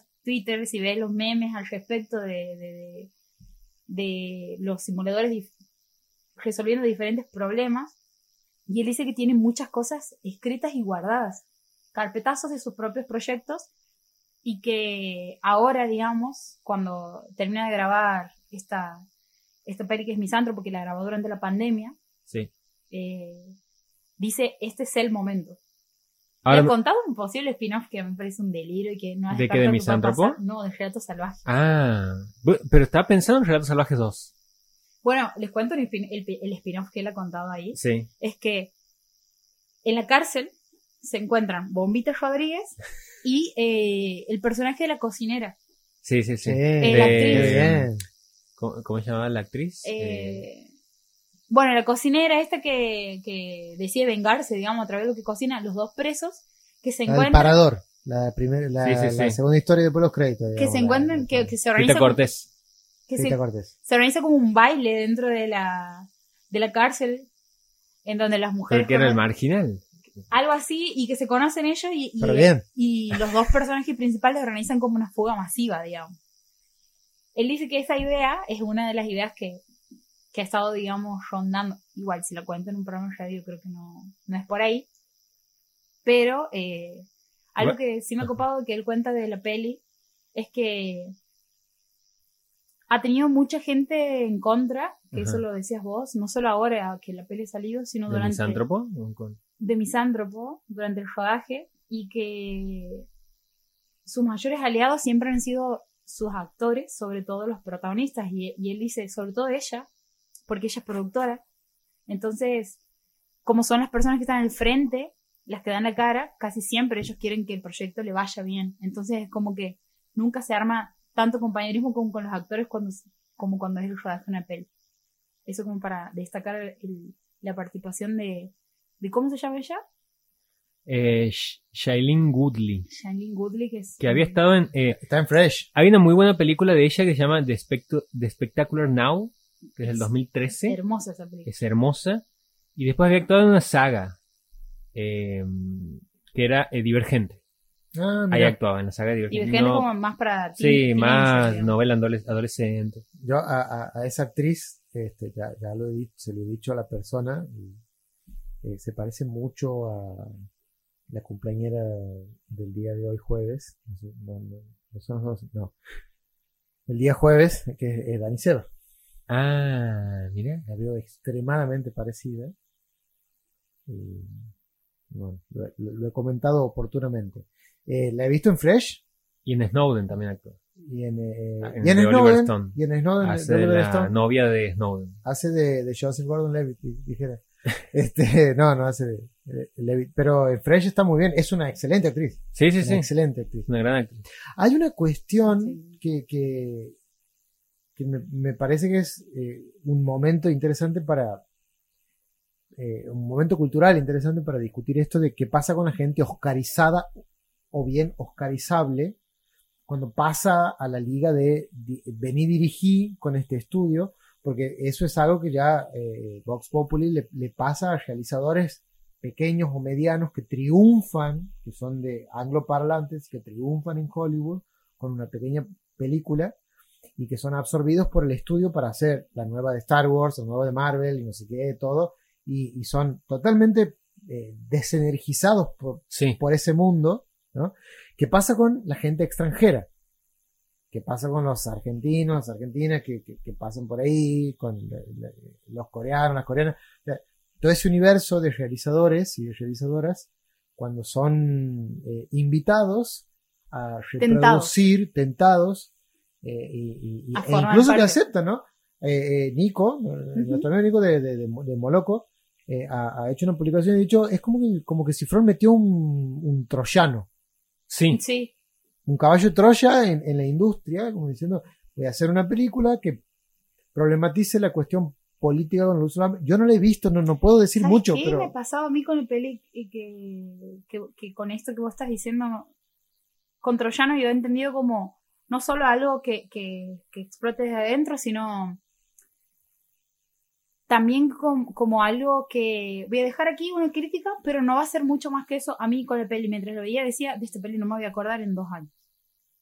Con Ratos Salvajes me pasa constantemente cuando tengo que hacer, no sé, es algo que forma parte de mi vida cotidiana, digamos. Sin embargo, Pero, que ti- pero porque No Relatos Salvajes tiene que ver mucho con nosotros, digamos. Yo no sé cómo, cómo impactará, no, para mí no es solo eso, para mí es la fuerza de la idea que tiene Relatos Salvajes. pero yo siento que No, no, no lo noto así, o si hay una muy buena idea que la hay, para mí no está muy bien llevada a puerto. Yo siento que hay una gran capacidad de, de Cifrón que es en la de crear buenos diálogos y en la de generar momentos. Sí. Hay escenas de Misántropo que yo sí siento que van a, van a quedar. A mí lo que me parece increíble Sí. la dirección de actores que hace, digamos. sí, sí, sí, pero hay, por ejemplo, ya de entrada me acuerdo de dos monólogos que hay, Sí. que son el jefe de policía y del asesino. Hay una escena que es la del supermercado, en la manera en la que se genera una tensión. Hay una escena que es la del shopping, cómo está construido desde el momento en que vos lo primero que ves es la tragedia y después la película vuelve hacia atrás por un momento Sí, para sí, sí. recrear. Digo, eh, hay distintos elementos, componentes que hacen a la película que funcionan. Para mí funcionan en su totalidad, pero también funcionan en sus partes. Para mí Entonces, funciona en sus partes, en su totalidad. Sigo sosteniendo que es una peli olvidable. Pero igual esto tiene que ver con, con criterios y con Claro. opiniones, digamos. No deja de haber cosas que, o sea, si alguien va a verla al cine, está por ir a verla, no le digo no vayas. Sí, creo, sí. Para nada. Sí, creo que está clara la bajada. está muy explícita. La bajada de cifrón. En, en los diálogos de los personajes, Vos en los decías monólogos. recién que. Clau, vos decías recién que sobre el villano de eh, volumen 3, sobre el gran evolución, evolus- Evolucionario. evolucionario, eh, ¿te hubiese gustado que haya una. No, no, no, no, no, no lo cambiaría. No, no lo cambiaría cambiarías, pero vos has dicho que eh, te hubiese gustado que haya más como un camino con él. No, no. No, no, no me ¿A hubiese quién? gustado nada. ¿Y a quién te referías hablando de eso? Porque vos decías, no, no, no he entendido, no he llegado, cuando hablas de un villano y dices, no llego a entender a lo, lo- No, no, me- me gusta no entenderlo. Me, me gusta no entenderlo, o sea, eh, me, me- venía extrañando vi- villanos en, lo- en los que sea claro por qué lo odio, hay tiempo para odiarlo, o sea, hay escenas donde él hace cosas odiosas, odiables, y qué sé yo. Para vos en las películas anteriores eso no pasaba con los villanos. Había dos cosas, o un, o un villano demasiado explicado en términos de empatía, ¿no? Como dice, eh, la, la cuestión pática con el malo. ¿no? Ah, entiendo porque él ha sufrido esto, le ha pasado esto, qué sé yo. O bien el villano olvidable que solo quiere generar mal. Aquí hay como, y, y que aparece tres veces en la película. Claro, claro. Bueno, eh, mal entendiendo, mal interpretando tu, tu opinión sobre el mal, sobre el gran evolucionador, pero sí sobre otros villanos. A mí a- algo me pasó con, con el villano de esta peli, Sí. es que su explicación de por qué hace lo que hace ha sido como muy rápida, muy esperable. Eh, Nico, de, de hecho, lo ha dicho como ha salido de, de la, del coso, no ha dicho esto, pero se ha dicho, es muy parecido al Joker. En esto de Hay una todo este cosa sistema de- está mal y no sé qué Sí, más. sí, sí, todo el sistema. eh, Pero no es el Joker. muy similar, no, a, a la manera de entender lo que era el, el primero el cómic original de la, la- eh, ¿cómo se llama este de Batman que se encuentra con Joker? La, la broma infinita. No, la broma asesina. La broma Killing asesina Joke. de Killing Show, eh, donde decía alcanza con un mal día. Sí. Eh, para que cualquiera pueda. Yo creo que la película se enfoca mucho en eso. salvajes. De que Sí. sí, sí, bueno, Pero es eso que no lo logra pero eso lo podemos. Yo creo que sí. No. Yo creo que sí. Bueno, Yo igual creo que sí lo logra. me, me gusta que no estemos de acuerdo. Pero además- Si no, sería como. Nos Claro. damos palmaditas en la espalda. Eh, pero además me gusta que eso esté incluido dentro de una lógica de un policial que por lo general eh, aplica a otro tipo de, de- de asesino. como el asesino que tiene todo planeado, el Sí. asesino eh, psicótico, el asesino... ¿Entiendes? Como Sí. una cosa por ahí. Y, y me gustaba además que sea ese policial urbano, sombrío. eh, Eso sí que- está. que- Claro, ¿cómo no que te a mí me remite- Eso? Eh, Eso es lindo. que No, te no, remite a Seven. sí, sí, Eso sí. hemos con eso, en eso Eso estamos me ha de hecho que te acuerdo. gustaba, claro, sí. Eso Sí, me ha sí, sí. encantado. Y, está, y, han hecho referencia a Seven y al Silencio de los Inocentes, pero no han hecho una referencia a True Detective 2, o sea, que a mí me parece que, que también Ah, la, la temporada linkea odiada. la temporada, Sí, sí. la que temporada a mí me odiada. encanta esa temporada porque Habla son directamente personas con el género de una manera muy, muy, muy aplaudible, Sí. digamos. En ese sentido, es como que uno sale y dice, claro, hace un montón Sí, que no veo una sí, sí, película sí, de un sí. asesino que pasa, de que tenemos que seguir el rastro, etcétera. Es como las un, pistas que va claro, un dejando. género como- que está como... Me encanta eso, me encanta. Eh, aunque sea una película que te pasa en el cable en Space. No, eh, Sí, sí, por sí. ahí el punto es. Adictivas. eh, claro, el, el- el punto es de a- hasta qué instancia el género ha sido relegado a- al streaming, ¿no? Lo ves en streaming porque es, es el overload de eso, ¿no? O en series, porque se han hecho series de eso. O Está la de eso. Winslet Sí, sí, que se ha hecho hace streaming. poquito. Sí, sí, Eso en en streaming, streaming. claro. Dice eh, Marce, Marce Cañonas, manda, para que pongo la clave. Me pongo los anteojos.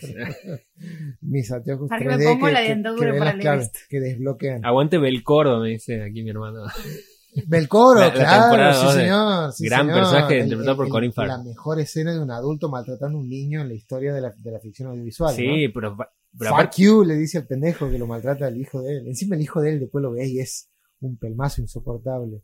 Sí, yo, Está defendiendo nada, pero bueno, hay que defender. yo creo que a Matthew McConaughey se le, le ha dado- le han dado un gran lugar en el panteón de las series por su personaje en la temporada 1 de True Detective, pero no Sí. se le ha dado ese lugar a Belcor. Bueno, bueno, Ah, esperen, No, quiero no me escuchar tanto el mensaje. la primera temporada de True Detective. No me, me reparo. Aún ni siquiera. no soy Un un capítulo exclusivo. no Es un soy- capítulo exclusivo sobre por El qué, capítulo Me voy a ine- hacer odiar, El, el capítulo perdido de la noche. por qué a Claudio no le gusta la, la mejor temporada. Ah, Sí, que tampoco de decir mucho. Ah, che, se ponía en contra de, De Jodie Foster. No, viste que viene Jodie Foster Ahora ahora, la cuarta temporada de cuarta, sí, de. True Detective. No, este, Banda Marce, en Estados Unidos la crítica la mata, pero el público, pero el pública la quiere. Y tiene un 50, en, en Rotten Tomatoes, un 52% este, de la crítica y el puntaje de la audiencia, 81%. Claro. Ah, mira. Una Mira. diferencia Nunca me fijo en esos porcentajes. Pasa que Nico solo se guía por las- los críticos. Claro, aquí es como una. Gente la- odiosa. a- Yo aquí siempre es la veo- agregación. Film Affinity, veo yo. No, bueno. Sí, señor, claro. Yo Claro, también soy sí. hincha. Y, y, de- Sí, y de sí, pero digo que- no bueno porque no es. Sabemos quiénes escriben en Film Pues, eh, Nosotros. no, pero por Nosotros, general. decirlo, recopilan un par de críticas- gallegos y nosotros que le, yo le he mandado sugerencias a Fino Fino Tiene- de películas que no estaban en el, en el catálogo. Es que en realidad tienen dos secciones. Una de gente Otro que se hace usuarios. Film Críticas de usuarios. Claro, Sí. y críticas Crítica profe- de- eh, pro- Sí, sí. profesional, entre comillas, de gente que Claro. escribe en medios. Vos lees la crítica de Variety. Rolling Stone. La crítica de. Y es como profesional. para tener una referencia también de qué se está diciendo la película. A- Hay un dato que no, no me parece un, un dato insignificante para nada, que es la diferencia de título entre eh, la, eh, la película en inglés. o ¿Cuánto- sea, ¿Cómo se llama en inglés? Sí, en inglés es horrible el nombre que le han puesto. To Catch a Killer. Atrapar a un asesino. Claro, por, boludo. por como primera vez me encanta, me encanta. por- bueno, To catch a killer. Es como lo que pasa en todos los policiales. pero es con- eh, lo que nos pasa a nosotros con todas las, los doblajes del 99,9% de películas que nos, nos llegan, digamos. Sí, sí, sí, a, a la inversa. Es una justicia poética la de Cifrón, lo es, en todo aspecto. Pero aparte es como que no se quieren hacer cargo. O sea, es como no hacerse cargo. Nosotros somos los que quieren atrapar al asesino. No somos los misántropos que asesinan. Qué. Es. eh, nada. Existe. ¿Cómo no eh, se puede llamar? ¿Cómo no se va a llamar misántropo? No Hay- sé cómo. Hay una. Es un ti- titulazo misántropo. Sí, sí, es tremendo Debe porque haber. A ver, tiene muchísimas capas de, de análisis. razones por las que Juan Leop debería estar en, en ese ¿Qué estás programa. buscando? La traducción de misántropo en inglés. Ah, no sé existe. Debe ser como. Sí, es exactamente. O Pero sea, es algo que el público norteamericano no tiene ganas de leer, así como los subtítulos. misántropo. No, eh, no sé si lo tiene ganas de leer. Escuchen. Eh, ti- tiene que ver con hacerse, para mí, culturalmente, con hacerse cargo. Misanthrope. Misanthrope. Misanthrope. Misanthrope. Ahora vamos Claro. a poner atrapar a un ladrón. Eh, un asesino. Bueno, no, se silencien por mí, por favor. No, pero eh, este, eh, eh, es casi una parodia. No puedo más que verlo como eso. eh, que quizás tenga que ver con la reacción que va teniendo en Estados Unidos la película de eh, Mataron a Ruiseñor.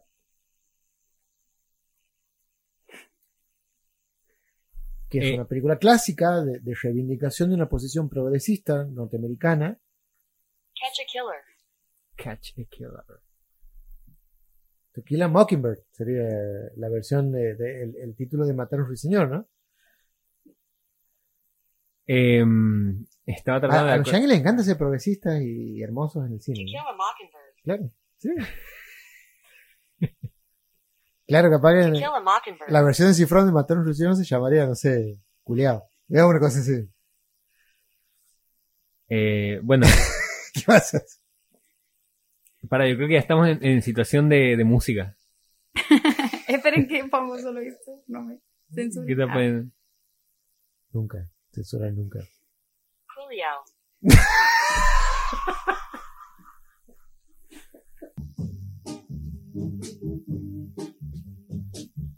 Volvimos al aire.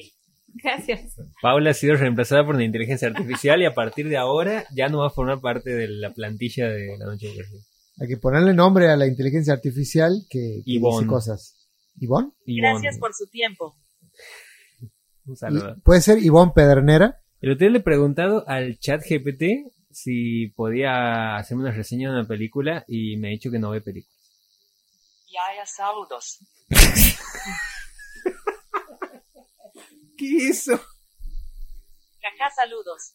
Caja, saludos. Estamos en... ¿Cómo que no ve película? No puede. Solamente puede hacer análisis de texto, no puede escuchar sonidos ni ver. Eso me Pero eh, me- Es como me- yo- yo- ¿Cómo? ¿Pero sabe para qué sirve la música? No, porque hay que hacer un taller para eso. Ah, no lo he hecho el taller. No lo ha hecho. claramente. O sea, es más artificial que inteligencia. Bueno, yo creo que estamos en, un- en una situación donde nos quedan pocos minutos de programa, no hemos hablado de Swarm, no sé si lo vamos a hacer, pero había varias cosas para decir. De eh, aparecía Charlie García Midnight en la vecindad de la Midnight noche boca arriba. Sí. No, Y creo el que casa- eh, hay que hablar del casamiento, Nico. de casamiento, sí. Y, Sí. y de tuyo también. No, yo ya me casé. ¿Por qué? ya. No digas más. Say, say no more. Me, mata porque ella escribe y se sorprende Say no nivel more. de- Say no more. Esto pie Eh, Esto es como el amplague de, de Charlie García El- el de los 90, que, que también tenía un, un, un dispositivo electrónico que, que decía cosas. Así es. Sí. Decía culiao. No decía culeado, no era tan criollo, era menos criollo. Era menos criollo, Era ¿no? menos criollo, sí. Yo una vez, eh, una vez me han invitado a hablar en la UCE y he tenido que, este, en, en- en la situación en la que estaba, a la siesta, no, no, no, no, no me acuerdo, hace, hace muchos años, y, y tenía que opinar, y no me acuerdo de a qué, con quién me quería pelear, me quería pelear con Siempre que me estaba quería- pasando Me esa- quería pelear con alguien. Sí, había una cosa, había como diseñadores que hablaban de que, bueno, ustedes están estudiando diseño, pero lo único, lo importante de verdad es que ustedes se vistan bien. Gay silence. Como que, como que vos tienes que ir a vender tu trabajo y tú se verás vos vestido bien, no sé, bañado, peinado, con el boxer, de- no con el boxer del día anterior. Un digamos. boxer recién comprado de oferta. en aunque no lo vean. Claro, aunque no lo vean. Aunque no lo vean, el boxer está. Claro, tenía que salir, te, te imaginas la etiqueta, tenía que salir por fuera del pantalón porque digan, es nuevo. Great outfit. Con un elástico que funciona.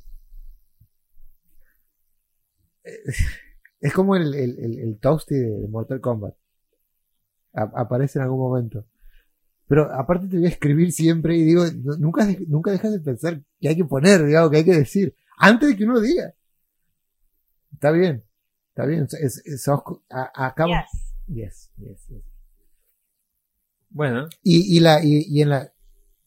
¿Estás por poner algo? está por- No, parecía que sí. No, y en la charla era, este, ustedes que, co- ¿cómo pondrían? Eh, no me acuerdo el eufemismo, pero lo otro era culiar. Era algo así como garchar o, tener sexo, que cómo ponen, ustedes escriben un guion, una ficción, porque eran comunicadores, necesito Y hacerte el comunicadores. amor, como decía Laporte. la por. Eh, bueno, eso, eso está más parecido a culiar. Es, Hacerte el es- amor. es más barroco. Necesito hacerte el amor es muy barroco. Culiar es barroco. En, las no- en la novela de Cris, en Casi Ángeles, novela de Cris Morena, decía rock and rollear. Ah, ¿Te acuerdas? Es malísimo, sí. rock and rollear le decían a garchar. Ah, claro. ¿Cómo le diría yo? Le diría así. Hacer el delicioso.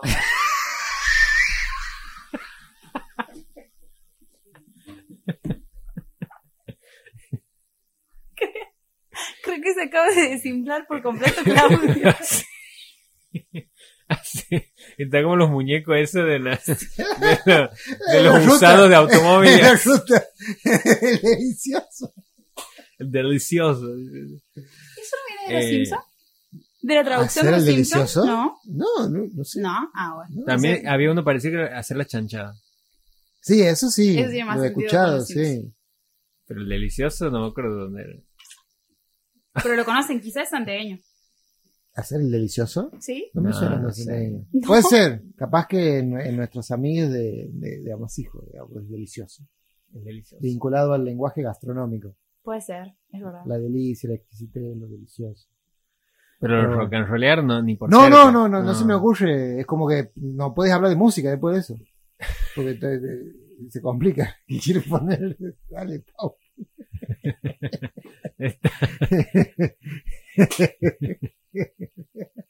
Vamos a.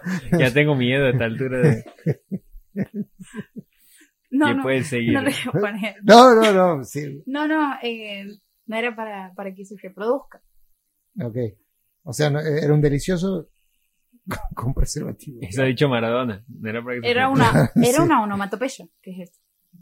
Am. Ah, no, no, no lo he dicho ¿Qué ha bien. tirado? ¿Ñam? Am, Am. ha tirado. Ah, am. ¿Ha leído? ¿Están viendo Masterchef? No, No. No, nada. lamento no estar viendo. Pero para, por favor, ahora sí habla del documental que estás viendo sobre Charlie García. No, no, no estoy viendo, ya lo he visto, Ah. porque es un, un solo... Es, no es es una un- serie, Ajá. es un documental que se ha filmado eh, eh, en, en video, o sea, en cámara de video, con, con cinta, en el año 94, en el Ojos verano de del videotape. 94, ojo de videotape, en el año 94, eh, cuando Charlie García estaba eh, en una sesión de grabación en su estudio, eh, previo al lanzamiento de La hija de la lágrima Ajá. que es una especie de parteaguas porque el, el García solista venía grabando canciones con, con texturas y con eh, eh, sistemas, ¿no? Sistemas creativos que, que tenían que ver con hacer canciones y a partir de La hija de la lágrima en adelante entra como a filtrarse lo que se consolida en, en la, en el disco Say No More, que es la filosofía de Say No More Ah. que es grabar canciones sin mapa. Grabar canciones sin, sin plan, bueno, no son canciones, estamos aquí con los instrumentos y estamos tocando y, y cantamos. Como- Pero también él hacía algo que era cuando estrenaban los videoclips, Sí, can- u- usaban el, el sonido de los videoclips. sí, O sea, los videos. como el sonido ambiente del video, distinto al, al, al sonido de la canción del, estu- del álbum de estudio. Del álbum, sí, sí. Como que encontrabas otra cosa. Sí, también- eso es, eso es muy de, de piano bar. Ajá. ¿no? Este, parecía que tenías un pad en la, en la pantalla. La Ujú. estabas limpiando nomás. Como si fuese táctil. Con el- Sí, no, le está tacto. limpiando nomás. Lo de la filosofía es como esto de aplicado, una filosofía que estaba en las letras, aplicado a la manera en la que él hacía música, es como una jam. Eh, se sumaba, o sea, improvisamos y vemos que sale. Sí, pero no sé si era tanto una jam, porque la jam creo que implica a una cosa humana, grupal. Esto era como el caos personal de él, mental, en su proceso de captar cosas que pasan a su alrededor Bien, y bajarlas de una cierta manera. claro. Y que no importe si hay desafines, si hay pífides, si hay... Uno piensa, el tipo tiene oído absoluto, es, eh, eh, de nuevo Vox Populi, ese elemento de lo, de garcíaco, de la mitología garcíaca, y, sin embargo uno escucha en sus discos, sobre todo en de La hija de la lágrima para adelante, y en Say No More específicamente, que algo ahí está o saturado o desafinado o fuera de compás, pero es algo que él, que él lo captura eh, como tal y que aparece en las entrevistas que va haciendo a lo largo de la década de los 90, sobre todo hacia fines de la década de los 90. Este documental es un chabón que en ese momento eh, tenía una cámara y que era fan de Charlie García y que ha sido invitado a una noche que iban a grabar un tema. Ese tema estaba en el contexto de la grabación de La hija de la lágrima, ¿Hemos dicho cómo se llama el documental? eh, se llama Existir sin voz. Ajá. Ajá. que es un titulazo. Y que es eh, la. No sé si así se, se termina llamando la canción, porque la canción nunca queda grabada. O sea, perdón, no es que quede grabada, no entra en ningún disco. No entra en La hija de la lágrima, pero tiene referencias en la lírica a eh, elementos de La hija de la lágrima. ¿Qué canción? Así se llama, Existir sin voz. Ah, es una No, canción. perdón, eh, es que no sé si se llama así. Ah, El punto es que el estribillo de lo que han grabado toda esa noche, Dices- el documental transcurre durante esa noche en este estudio de García, que queda en una esquina emblemática entre Córdoba y Fitzroy, eh, en Córdoba y Fitzroy, que es la esquina, casi digo Cifrón, la esquina Cifrón. Y eh, er- era un estudio armado, diseñado más o menos para las, las cosas como delirantes que tenía el tipo que a él le gustaban, que no eran tan delirantes, era una pileta y tenía habitaciones para joder aerosoles. aerosol, una cosa, una casa, ¿no? el aspecto de una casa y, y poder moverse en la casa y grabar cosas dentro de la casa. Y esa Es- grabación tiene que ser analógica. Es esa casa en donde se hace la entrevista esa famosa en, eh, que él cuenta que una entrevista en donde él está sentado con una periodista en un balcón, una especie de balcón de la casa, en donde Creo que no, no es porque esta esa. casa es una planta baja. Ah, claro. No, no Me parece que eso es el departamento, el penthouse o el departamento donde Del noveno vivía piso. Charlie. digamos. No, no es el noveno. Ah. Él creo que no vivía en el noveno. Él se tira del noveno En ese mismo en un lugar. hotel. En un hotel en Mendoza. Ok. Ahí donde se tira y dice, bueno, Claro. pileta, No, igual lo que preguntaba de la, de la terraza era si era el lugar de, de Buenos Aires donde él vivía. No. No es esta casa que mencionas vos. No, no, donde se graba esto no. Bien. Donde se graba esto no. Era un- No es un- posterior ¿A qué? a La hija de la lágrima. Sí, es el disco posterior. Y en La hija de la lágrima empiezan a aparecer los, elementos sonoros y sobre todo el método de composición y de registro que en Say No More encuentra una especie de, de apogeo. Que es captemos cosas que andan dando vueltas, que solamente él puede captar, eh, y eh, no nos aboquemos a las canciones, nos aboquemos al concepto. Porque La hija de la lágrima es un disco conceptual. Supuestamente cuenta una historia, no sé si hay una historia, no, no. Uno escucha el disco y hay elementos narrativos dentro de ese disco. Hay una continuidad sonora y una, eh, una recurrencia de, de elementos sonoros que pueden funcionar como un leitmotiv. Pero eh, en, en Say No More ese concepto totalmente como deshilachado es en sí la idea que el tipo tenía para grabar.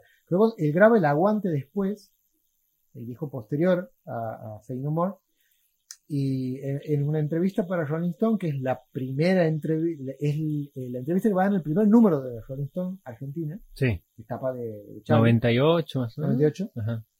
eh, él dice, el aguante es un disco de transición para que la gente que me escuchaba antes de Say No More entienda qué es lo que yo he querido hacer con Say No More. Que es eh, pensar en canciones, pero grabarlas con el sistema Say No More, porque Say No More más que un disco era un concepto artístico. ¿Qué es lo que de la, de la- del documental, digamos, Sí. de acercarte como a esa intimidad te ha quedado más allá de lo que estás contando del sistema y todo eso, que no conocías antes de hecho? Eh, la idea de cómo se compone, cómo se eh, genera un, un- un artefacto artístico como una canción, lo hemos visto en Get Back, cuando Paul McCartney está eh, eh, bocetando y termina en, lo que termina en lo que es más o menos el esqueleto de, de Get Back. Eh, este documental hace eso con esta canción inédita y recorre durante toda esa madrugada, que a mí el sintagma temporal me parece un elemento significativo, que es como un grupo de gente liderada, pues no es, solo un grupo de gente, es liderada por este hombre, que es, quien digitaba y que iba eh, eh, monitoreando y, puliendo esa melodía, pero tampoco la pule tanto, porque es bastante caótica la versión final a la que llega eh, la grabación de esa noche, como durante una sola noche aparece una canción, cómo se graba una canción y cómo es la interacción de ese grupo humano, porque no es cualquier grupo humano, es eh, eh, un grupo de gente con el que él eh, empieza a armar una banda de ahí en adelante. O sea, por ejemplo, actúa, eh, actúa, no, aparece eh, eh, Epumer, María Gabriel Epumer, que está desde la hija de la lágrima en adelante, es constante en la carrera de Charlie, es la que lo ha soportado en la peor, en la peor época en vivo. Charlie hace quilombo, que yo, ella estaba como bancando con la guitarra ahí. Ella está en ese grupo y recién entrado. Eh, se nota Claro, es- también esa timidez. Es el principio, digamos, del Charlie más heavy. Es el principio del Charlie Maget. Heavy en el sentido... Caótico. Sí. Desordenado, desorganizado. Y esa desorganización eh, pasa a formar parte de un concepto. Uno puede pensar, bueno, ¿qué pasa con esa psiquis? ¿No? Esa- hay algo del orden de la desintegración que está pasando ahí, pero que también la desintegración tiene efectos estéticos, y ahí es donde aparece la genialidad. Podemos ser locos y desintegrarnos, pero eso no nos hace genio. Ahí hay algo de esa desintegración que termina generando efectos estéticos en los que quedan canciones, proyectos, ideas, maneras de grabar. Y hay, de nuevo, esto se graba en una sola madrugada, hay un momento o un par de momentos del documental en los que es tan eh, despojada la idea de estamos entrevistando a alguien o estamos tratando de extraer cosas de ese alguien eh, que eh, el propio García termina en, un- en una situación de diálogo contando un montón de intimidades o de cosas que tienen que ver con la droga, con los excesos, Como si no eh, hubieran cámaras. como si no hubieran cámaras, como si estuviera conversando con alguien. Y es totalmente despojado de histrionismo. ¿Qué dice? Me, me- Eh, Me porque le preguntan, eh, él habla de, aparte lo, lo, lo plantea en términos tan simples. Es, un- es un tipo que debería haber hablado con los- eh, él en sus eh, 30 y en sus 40, debería haber, haber hablado con periodistas de hoy, digamos. debería haber hablado con ustedes, con Miguel Granados, ¿no? Con gente que hable desde otro lugar. En un momento le pregunta el director, Alejandro Chomsky, un director argentino que ha fallecido hace muy poco, en el 2022, creo, 2021. Él le pregunta eh, por el tema de eh, los excesos, la droga. Eh, en esos años era cuando empezaba el chale de los escándalos, de los escándalos mediáticos. Todavía no se le tiró del noveno piso. Ajá. Todavía no había tanto quilombo en torno a él. En esa década empieza. Eh, le pregunta por el tema de, bueno, la, Charlie dice algo así como, yo estuve muy triste. Estuve muy triste. Que es una definición hermosa de decir que alguien está triste. No, hay metáfora. No es eso, estoy triste. O he estado triste. Pero bueno, sigo, qué sé yo, sigo y hago lo mío y puedo seguir haciendo. Y, y el, el documentalista le pregunta, eh, ¿y eso te sirvió para cantar? ¿O la droga te sirvió para cantar? Y el chavo contesta, sí y no. Porque cuando estaba en Sui Generis, no igual cantaba. Y no se claro. Y no me drogaba. No me pasaba esto. Igual cantaba. Me parece de una, de una eh, capacidad de insight del tipo notable. Bueno, por algo está vivo él, digamos. Que es, eh, capaz que lo entierra Keith Richards. eh, pero de una gran, de una gran sensibilidad y una, una gran capacidad de insight para haber transitado lo- los excesos y, y demás. Igual es un documental que no tiene revelaciones explícitas sobre las cosas. Tiene Como un buen documental. como buen documental. Gente grabando canciones. Una canción.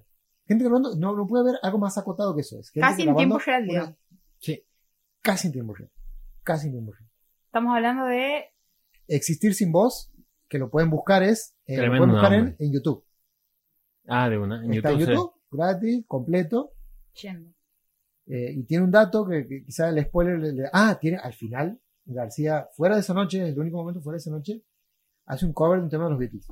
Que no es muy conocido el tema de los Para, Beatles. si querías que Nico se vaya corriendo este programa. lo A ver, a ver. Pero aparte Llego lo, lo, lo, lo levelea. De una. Porque es un tema de los Beatles de Please Please Me, sea, de, de una época arcaica de los Beatles.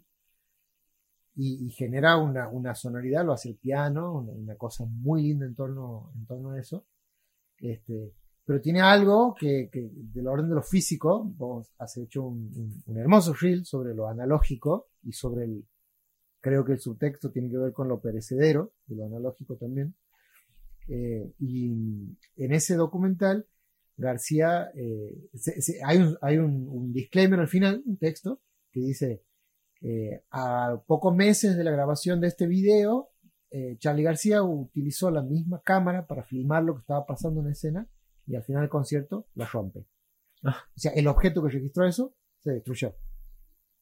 Hermoso. Eso es una mística en sí mismo. Es una mística en sí misma. Bueno, Y yo creo que con esto llegamos al Sí. final. así es. Nos encontramos el próximo jueves. No hay feriados, no hay nada, así que No. sigue la noche boca arriba.